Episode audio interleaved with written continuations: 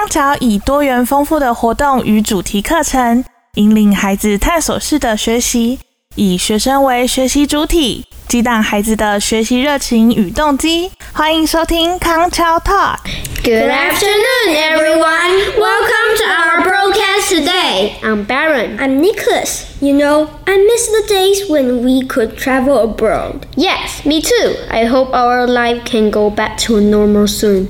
Which is your favorite country? Japan. How long did you stay there?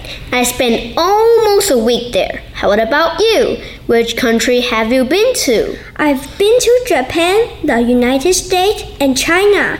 I've also been to Hawaii, and Japan is my favorite. So I guess you've been to Japan more than once? Yes, I've been there many times, and my favorite city is Tokyo.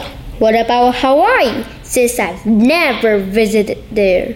Was it a fun place? Stop asking me such a difficult question. I went there when I was still two years old. How could I remember it? Mm, okay, but do you have some photos? Perhaps you can show them to me next time. Sure, but I still remember the trip to China. I went there to visit my grandpa. Wow, how lucky you were! Were you excited to visit your grandpa? Yes, I could help my grandpa at his store. Wow, so how many days did you stay there? I visited China with my parents for five days. Oh, that's nice! I've been to Beijing once, which was really fun.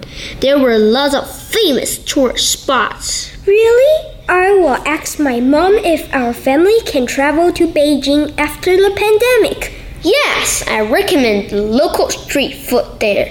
I can show some photos later. Sure, I can't wait. Let's go, let's go. Okay, so see you next time. 以上单元由康桥国际学校赞助播出，培育具国际竞争力的社会精英，许孩子一个美丽的未来。